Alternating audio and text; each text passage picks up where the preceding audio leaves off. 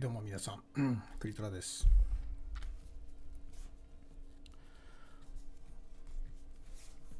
えー、寒くなってきましたね。またちょっと、うん、なんか初夏の勢いがね、まあこれもあれでしょうかね。まあ梅雨というかね、まあ変な天気続きますね。まあ5月、もう6月になりますよね。うん、寒い。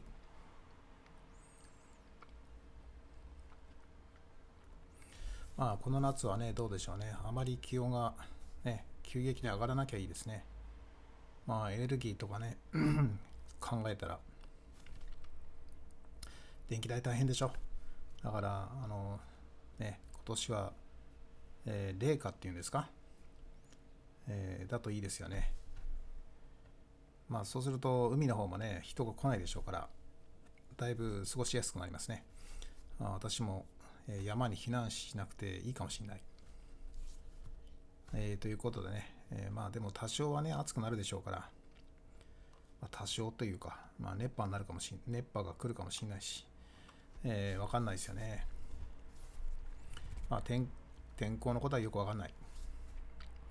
だけど、こういう時期はね、えー、ま、気温上がらないんで、こういう時期というか、あの今年はね、気温上がらず、えもし、えー、冷温というかね、えー、涼しい夏だったら本当にある意味奇跡ですよね。さあ日本にね追い風が吹くかどうか。あなんか今年はねちょっと変わったことあるんですよね。うんだなんかビール買ったりね、うん、今までビールなんて買ったことなかったけど大体お店で飲むかまあ自分のうちにねビール買ったことなんかな記憶ないんでねまあ、瓶ビールしかもね、まあ、ハイネケンを、えー、今冷やしてますけど、今日今日あたり飲もうかな。なんかかみさん、えー、子供とね、かみさんは、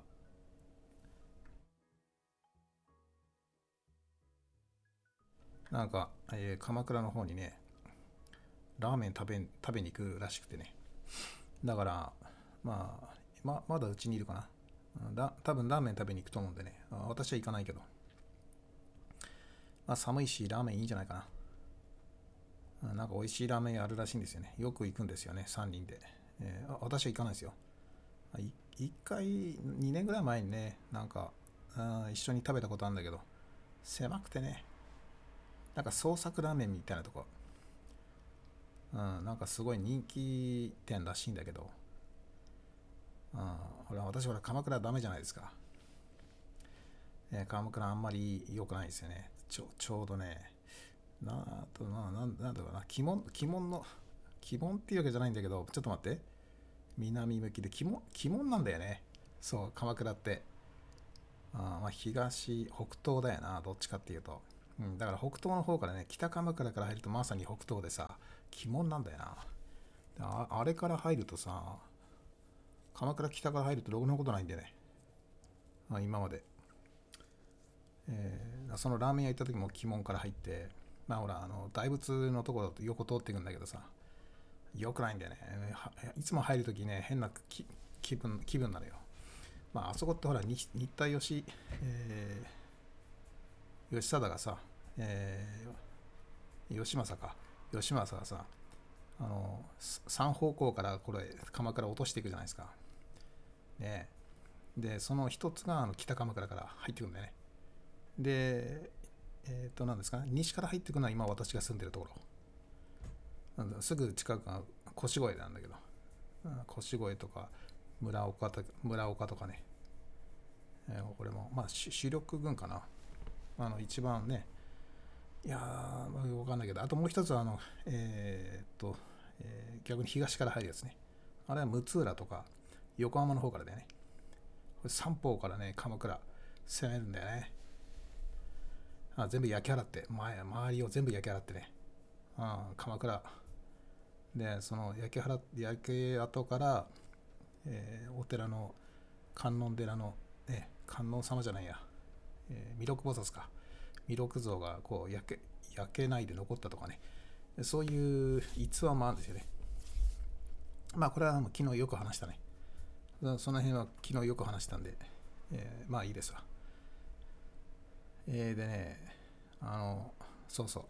でここ1週間ね、やっぱりテーマになるのがね、あの明日はちょっとその話も詳しくあの有料配信のでしますけど、あのね、今のね、状況っていうのはね、本当面白い。この1週間、うん、確かに重要な1週間になるかもしれない。私はね、今ちょっとね、皆さんちょっと驚くかもしれないけど、あのね、いや、あれがあるんじゃないかと思って。あニクソンショックっていうか、バイデンショック。あの、来るんじゃないかなと。バイデンショックね。あの、だからそれ、その、1971年のさ、あれの、金とドルの交換停止。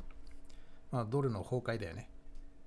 あ今朝も日経に載ってたけど、8週連続、あれなんでしょ？う、ダウが、あの、90年、え ?90 年、えー、90年ぶりらしいじゃないですか。いや、90年ですよ。100年に1回のことが起きてるんですよ。ほぼ。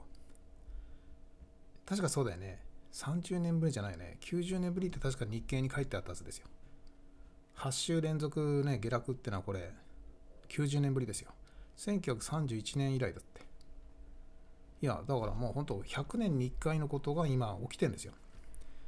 皆さんね、これよくね、あの、状況、あの、状況をしっかり把握した方がいいですよ。えー、だからね、で、このコロナだってそうじゃないですか。なんか最近あれ、なんかサル、サル痘？なんかサル痘っていうの？はそのマンマンキーパックスでしたっけ？あれが、なんかヨーロッパさ、アフリカからヨーロッパに入ったのか。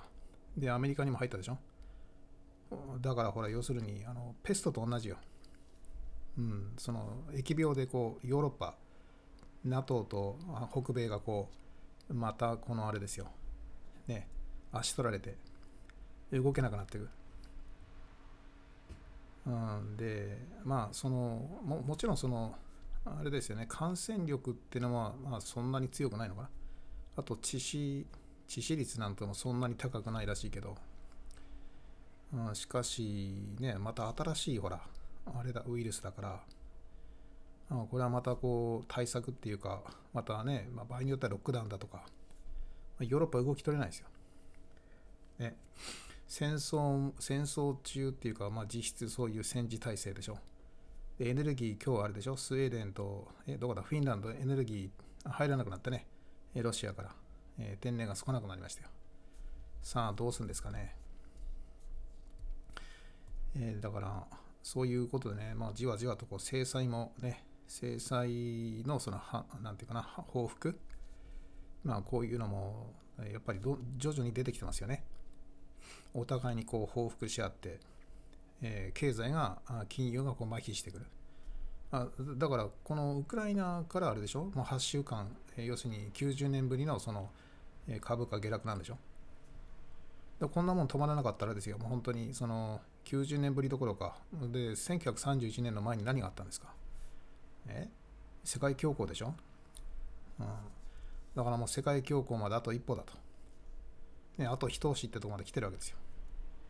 で、ここでさらにその、で、あの時もさ、っていうか、第二次世界大戦の前の第一次世界大戦、あの時にはその、えあれですよ、スペイン風邪。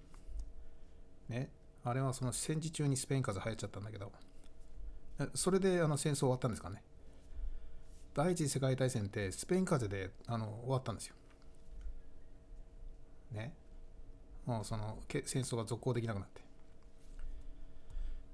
えー、だからね、やっぱこの疫病と、えー、このその戦戦時体制っていうかね、まあ、戦争を今やってる国あるじゃないですか。か内戦やってる国もあるよね。まあ、そのほぼ内戦っていうのはほらアメリカ今ね。あと中国もそうでしょ。もうほぼ内戦。その弾薬使うかどうかは別だけど、そのもう、なんていうかな、えー、経済だとか金融から見たらもう内戦、戦争状態と同じなわけじゃないですか。アメリカなんかも第二次世界大戦中のその法律をそのひね、引き引き出して、まあ、それを、あれですよ、また、えー、なんていうかな、えー、これを、えー、バイデンが署名して、またその第二次世界大戦中の法律、その軍事、えー、軍事産業ね、その、これを稼働させるためのさ、これも第二次世界大戦第二次世界大戦中に作ったやつですよ、その法律。でこんなのがどんどん復活して、ああの時に戻ってんね。えー、だからね、やっぱりこれはだからそのもう100年に1回起きるか起きないかっていう、うん、そういう状況に実はなってきてるというふうに今こう考えてもよろしいんじゃないでしょうか、だからその10年20年30年ぐらいのそののところの景気循環だとかねそういう変動ではないと思いますよ、あ、その程度だと思ってる人も多いでしょうけどちょっと違うんじゃないかな、今回は。で、食料危機とかね、やっぱりいろんなものがこうね、気象異変もそうだし、いろんなものがこう重なってるじゃないですか。まあ、まさにその、え、あれですよ、えー、旧約聖書でいう、旧約聖書でいうところの、えー、あの、あ10えー、なんだっけ、10回じゃないや、その、出エジプト記で、えー、エキソダスの時のそのいろんな天変地異ね。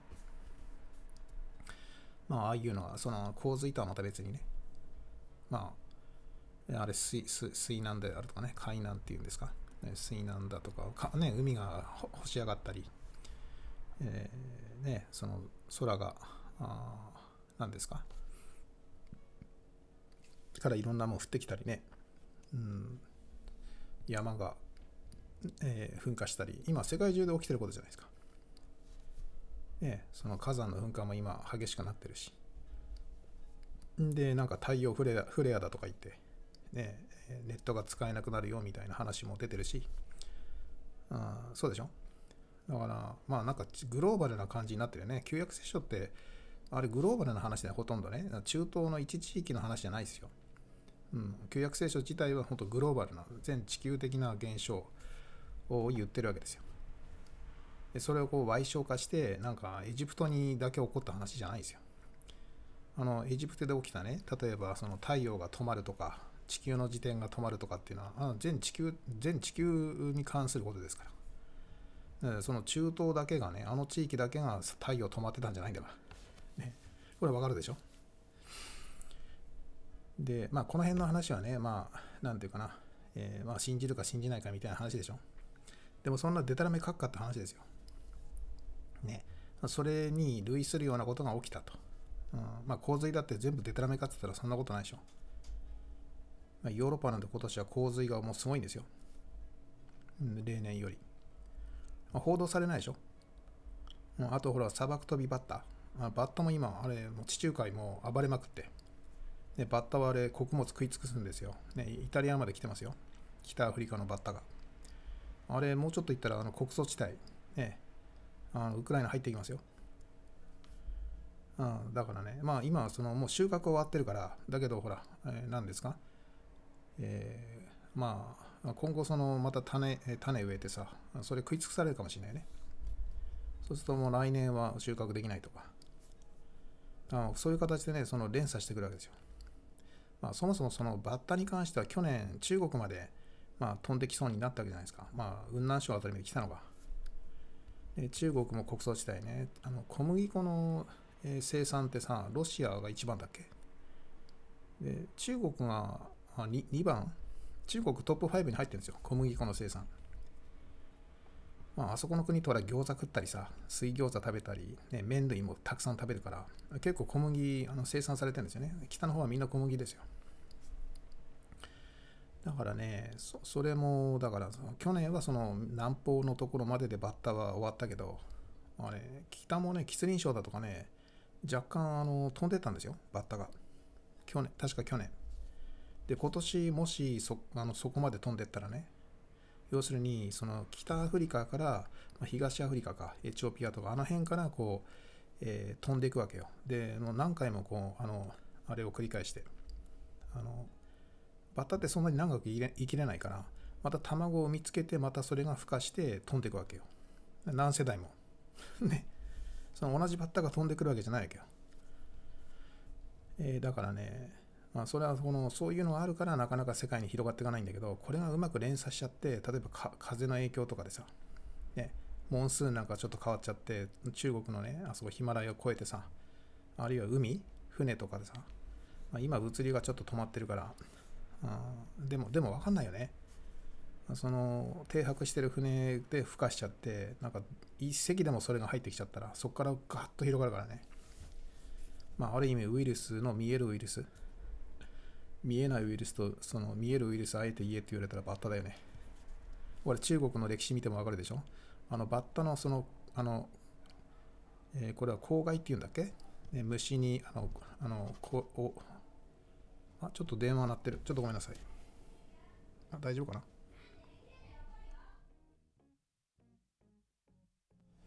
電話が鳴ってるけど子供が取るかな？多分ねうちのかみさんがねうち私の実家にねうんなんか野菜送ったんだよね。それの多分届いたよっていう電話だと思うんだけどね。おそらくね。えーでまあそういうね、まあ、古代のねそういう、まあ、記録というか、まあ、歴史がねこう繰り返されようとしてんじゃないかな。単に90年以来の話とかね100年前の世界恐慌っていうだけじゃなくて、えーもうもっとこう3000年ぐらいのスパンの、えーこの話で捉えないといけないんじゃないの？今の。ね。あれ？ちょっと待ってくださいね。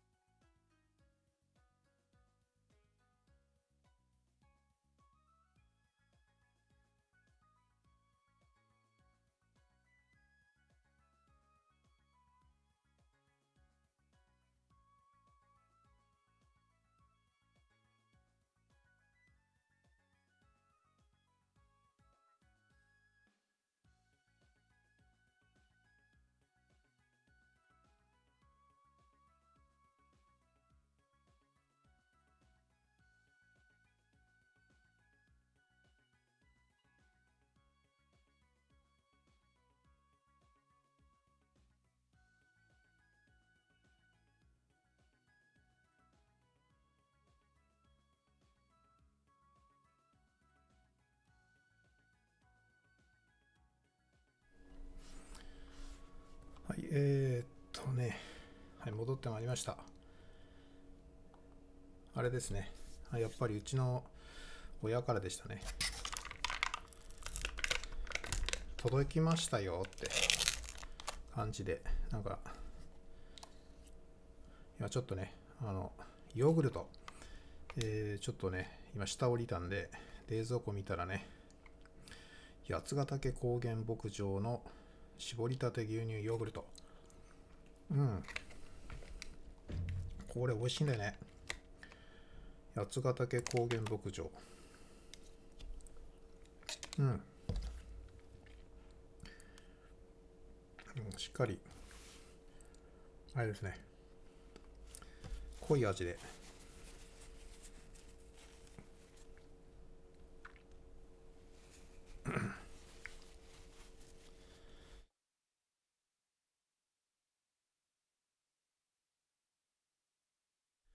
何の話しましたっけ？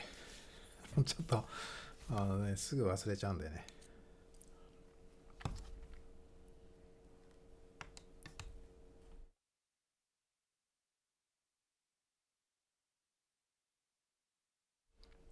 なんかね恐ろしい話をしてたような気が気がするんだけどね。恐ろしい話してたような気がするんだけどちょっと忘れちゃったな。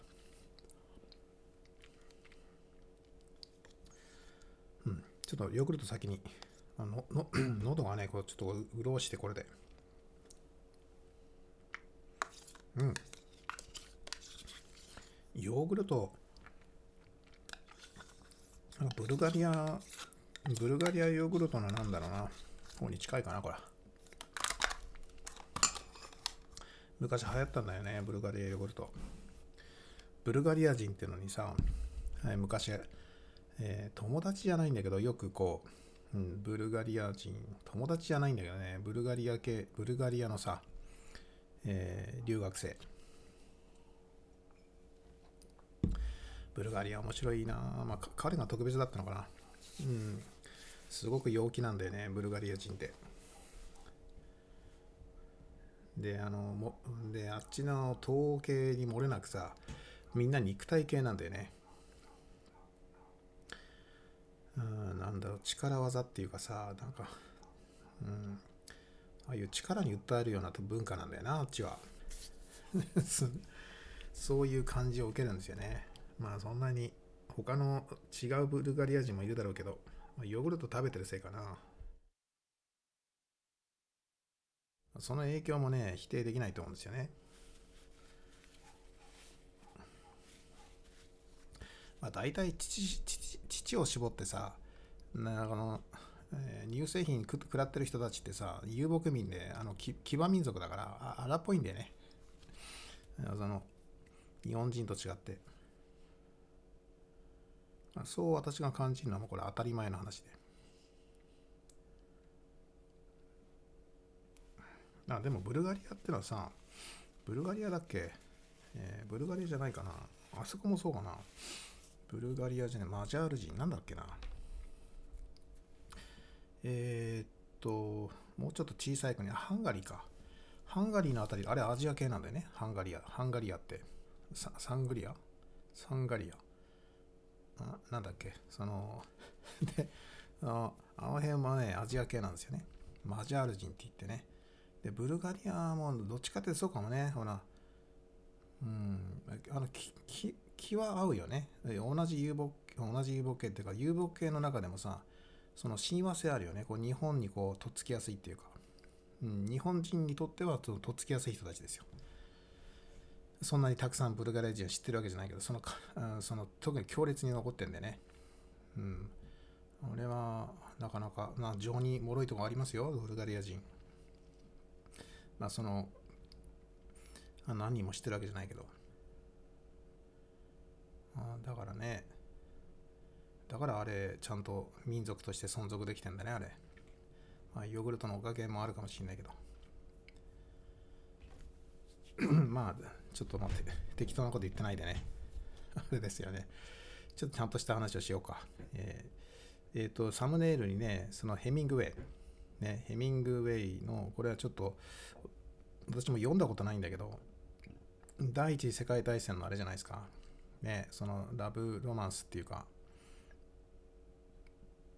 これ負傷しちゃった男性がさ、えー、なんだっけ、違う違う違う、えー、その人妻に恋して、パリに住まい、パリ、パリ、パリジェンヌに恋して、えー、ね、これアメリカ人かな、えー、まあよくわかりませんが、えー、まあそういう、えー、ね、で、戦争で負傷しちゃって、まあこの、えー、体の関係っていうのはもう終わってしまう。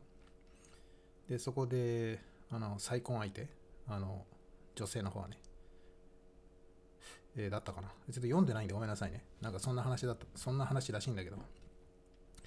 で、結局、その、なんで、その旅に出るのかな、その女性が。いろいろこうあって。で、まあ魅力的な人だから、みんな男が、いろんな男が追いかけると。で、スペインを舞台として、だからその闘牛士と結その若い闘牛士と一緒になるのかな。だけど、闘牛士若すぎて、あの先行き考えたらさ、まあ、人妻もね、人妻、あ人妻も、だから、やっぱり夫がいるし、えー、まあ、再婚の話はちょっとよくわかんないけどね。えー、だから足を、体がもう動かない男性のはこれ、まあ、どこが悪いのかわかんないけどね、作品読んでないんで。まあ、そういう、まあ、いろいろこう男女のさ、うん、で、これが要するに体が動かなくなったっていうところで、まあ、ほら、だいぶ世界観変わるわけじゃないですか。ね。あそんでね、結局その女性はね、あの、その闘牛士と別れるために、その体不具なね、えー、主人公を呼び寄せて、で、まあ、終わるみたいよ。あでそういうその、えーまあ、恋の終わり方をすると、まあ、選ぶと。女性も大人だよね。で、まあ、一回ちゃんと読んでみたいと思うけど、ああ多分読まない、多分読まないと思うけど、読むかもしれないけど。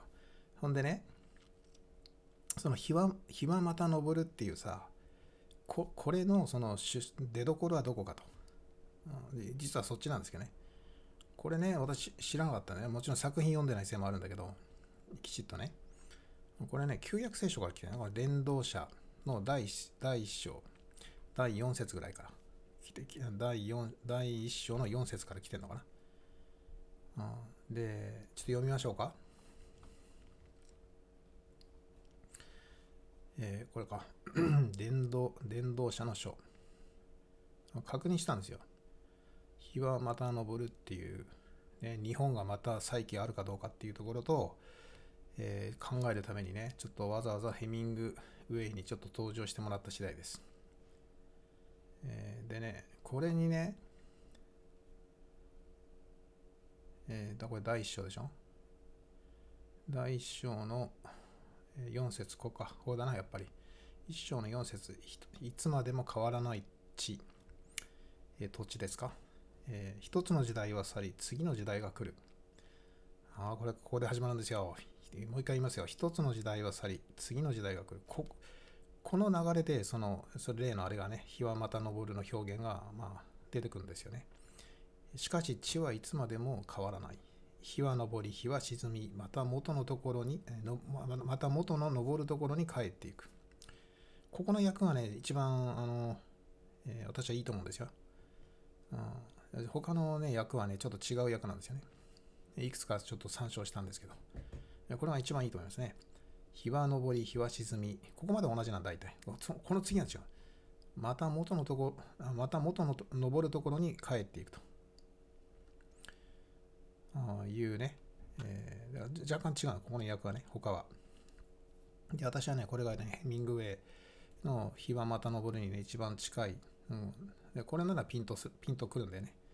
はい。で、風は南に吹き、巡って北に吹く。えー、巡り巡って風は吹く。しかし、その巡る道に風は帰る。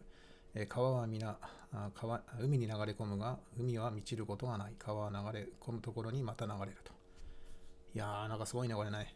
なんか仏教のあその仏説っていうか、なんかあ仏仏教的なそのあれを感じますよね。東洋的な。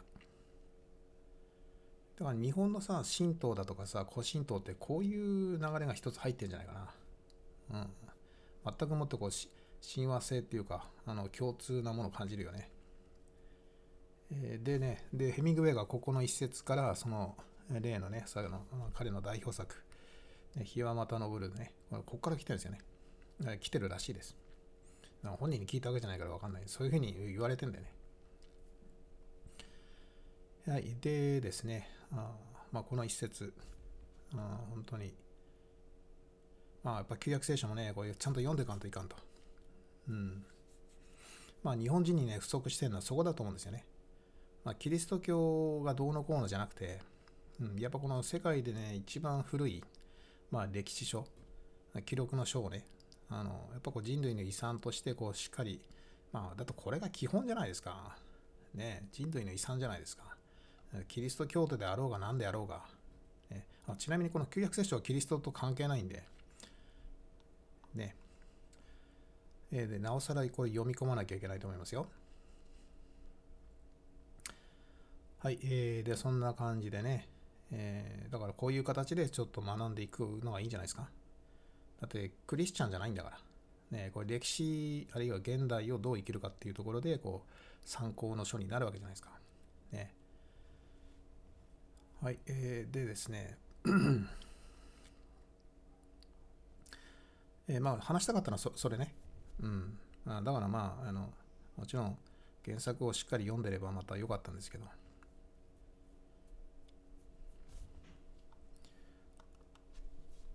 あ、そんでね、あれだよね。だから日本がじゃあその、えー、日が昇るかと。日本が再びじゃあ、あの、うん、まあ、反映するのかどうかっていうところね。えー、そこの話で、はい、えー、次行かなきゃいけないな。はい、ちょっとこれね、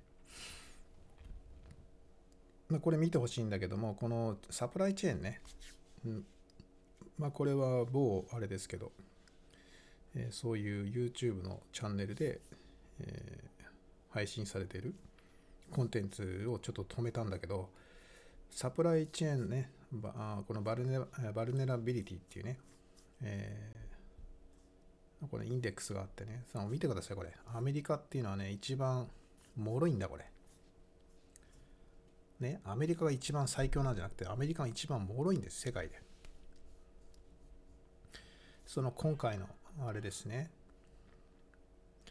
このコロナ禍でアメリカが一番もろいっていうのがね、まあ、はっきりしてるわけです。だだダントツで弱いんですよ。ね。えー、そしてその中国見てください。これ白でしょ？もう一番強い。うん、一番強い。だから今もそのロックダウンやったりできる。その、このサプライチェーンが一番しっかりしてるから、あのロックダウンもできるわけですね。こんなに長くロックダウンやってる国、中国だけです。アメリカがやってたらアメリカ持たないですよ、もう。ね。だからアメリカは持たないからロックダウンやめたし、もう今、そうなんていうかな、えー、違う状況っていうか、あ一頃の規制っていうのは全部ね、あもう今外しちゃったわけです。だけど中国はこれサプライチェーンしっかりしてるんで、えー、まあ脆弱じゃないんで逆にロックダウン継続できるわけです。まあむしろ強さの表れなんですね。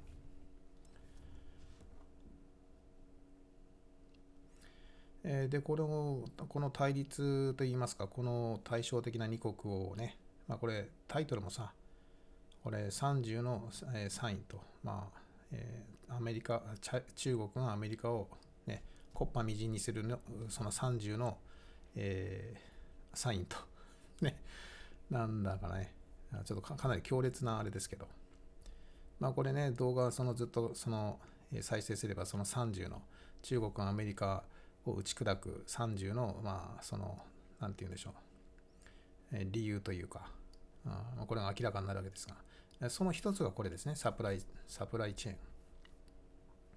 まあ、他に29あるわけです。で、結局ね、あの、一つの、さっきの旧約聖書、ね、だその伝道の書、えー、伝道者ですか、一節の、一章の四節。最初の下り何でしたっけ？一つの時代が終わってまた新しい時代が来ると。ね。えー、まあそういう巡るっていうね循環っていう、まあ、アメリカずっとねやっぱ強国ではいられないんですよ。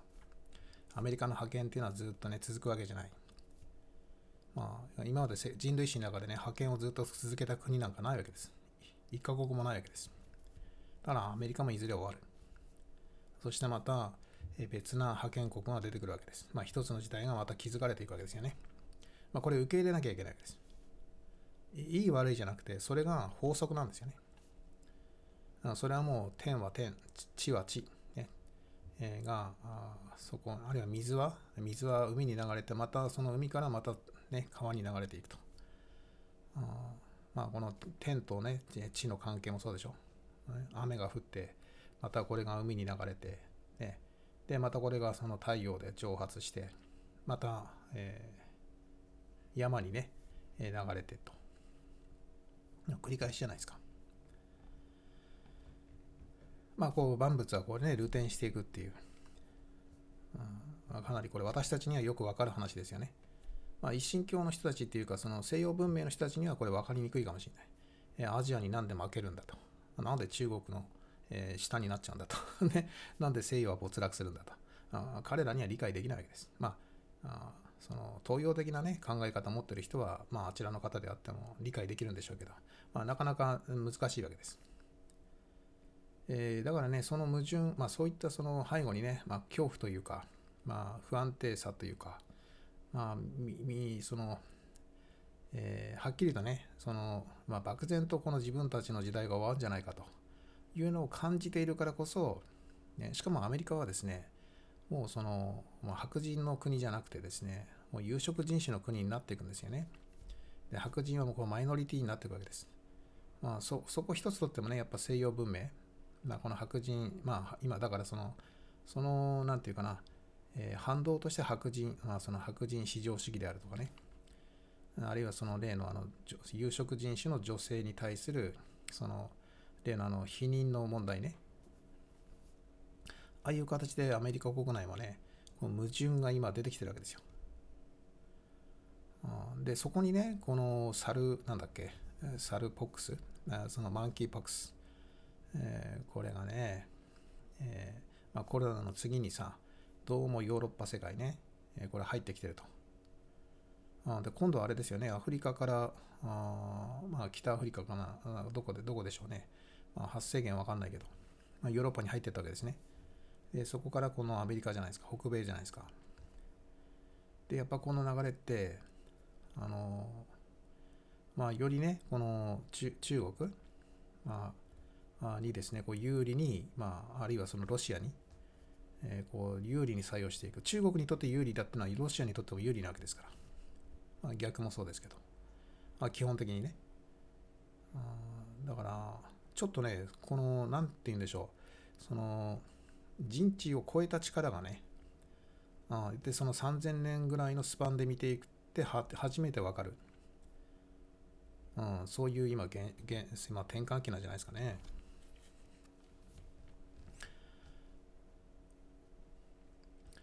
えー、なのでね、あのー、まあ、そうすると日本もですね、えー、まあ日本もほらサプライチェーン見てくださいよ。ね。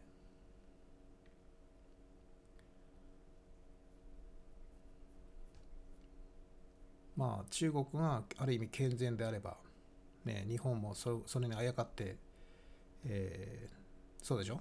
そういうふうな考えね、日本が引っ張っていくっていうのはちょっと難しいでしょうから。あなので、その、まあ、日中がというか、ね、えー、中国が健全であれば、まあ、この30年間もそうであったように、まあ、日本も、えー、そこそこの、えー、状況で、うん、そう、なんていうかな、地獄を見ることはないんじゃないですかね。うんところがね、アメリカはもうこういう、まあ、いろいろね、状況が不利になってきて、まあ、その、なんでしょう。なんとかその、えー、覇権国からね、えー、覇権の地位から、え、引きずり落とされないようにね、その画策をして、まあ、ウクライナだとかいろいろやってるわけですけど、まあもうその最終的な、まあ、なんていうかな、もうこの、えー、まあ打つ手なしっていうところで打ってる手ですよね。まあそれはっきりしてるじゃないですか。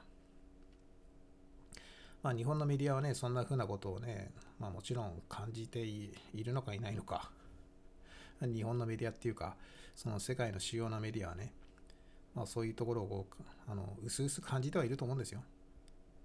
ただそのやれるだけこう抵抗してみようと。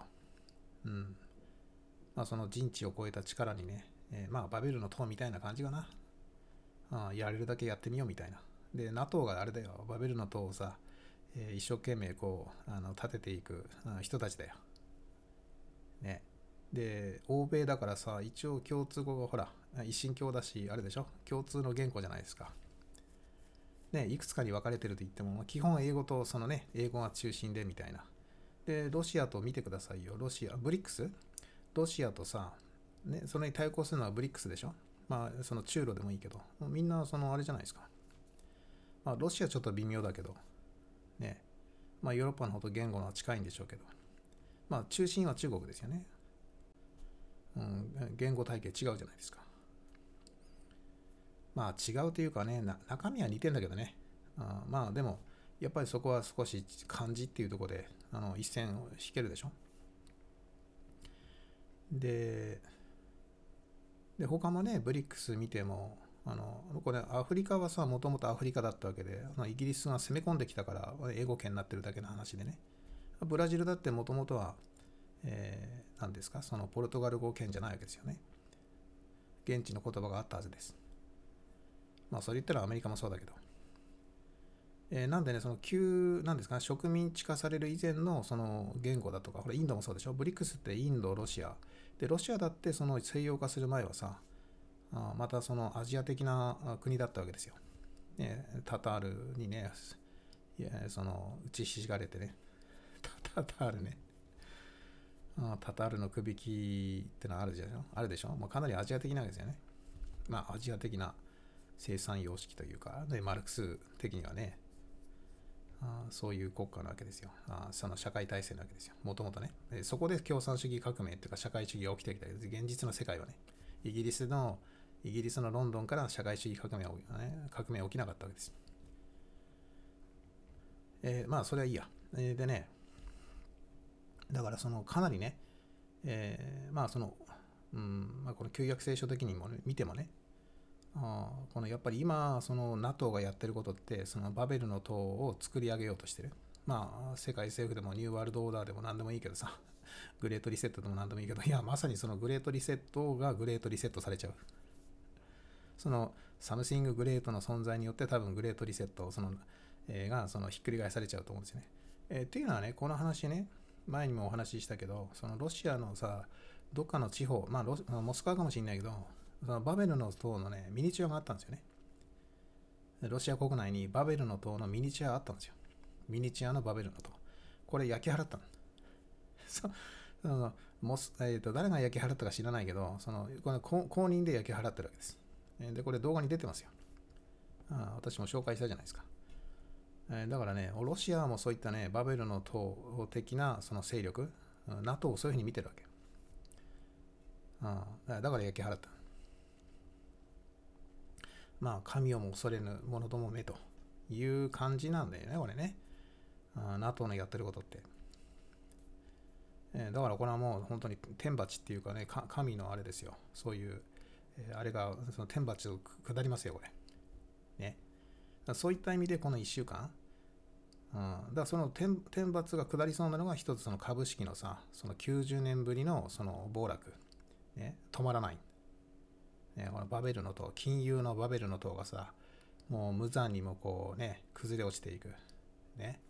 その SWIFT 体制が あみたいな状況に実際になってるわけです。ね、これ現実の話ですよ。ね。で、中国はもう徐々にね、その、なんていうのかな、えー、まあロシアのね、えー、そういったその旧来のそのバベルの塔、ね。これ見えないんですよ。うん、だけどそれに代わるものを自分たちでよりなんていうかな、永続まあ、持続性のある今までの金融システムとはね、あるいは資本主義とは違うものをこう組み立てようとしてるわけじゃないですか。まあ少なくともドルは使わない。ね。その、その通貨によるその、まあマネーによるそういった操作。あね、こういったもの、お金にそういったその力を持たせない。マネーからそういった、なんていうのかな、えー、まあ、マネー、マニピュレーションでね、あその無から、無から有を生み出すみたいな、ね、価値のないものから価値のあるものを生み出す。まあ、実際には価値がないんだけど、価値がないものから価値のあるものだと偽って、その売り出してるわけですよ。ね、何、何を売り出してるか分かりますよね。で、そこに値段なんかつけちゃって、これが世界に流通してるわけです。まあ、これを終わらせるっていうね。あだからそれはその見えないバベルの塔。ね。で、これが今、ま、まさに、え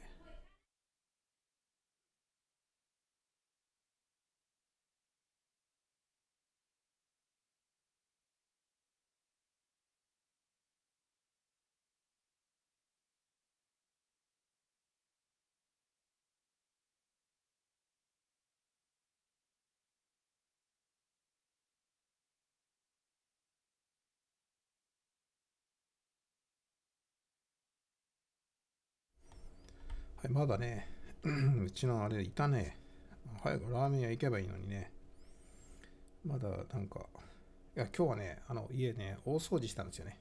あ、掃除、うん、掃除もしたし、えー、っとね、早くラーメン屋行ってくんないかな。あ、ポンマルさんどうもどうも。うちのはね、結構ラーメン好きだからね、あの行くんですよね。まあちょっとうちの上の子がねなんか早く出ないから。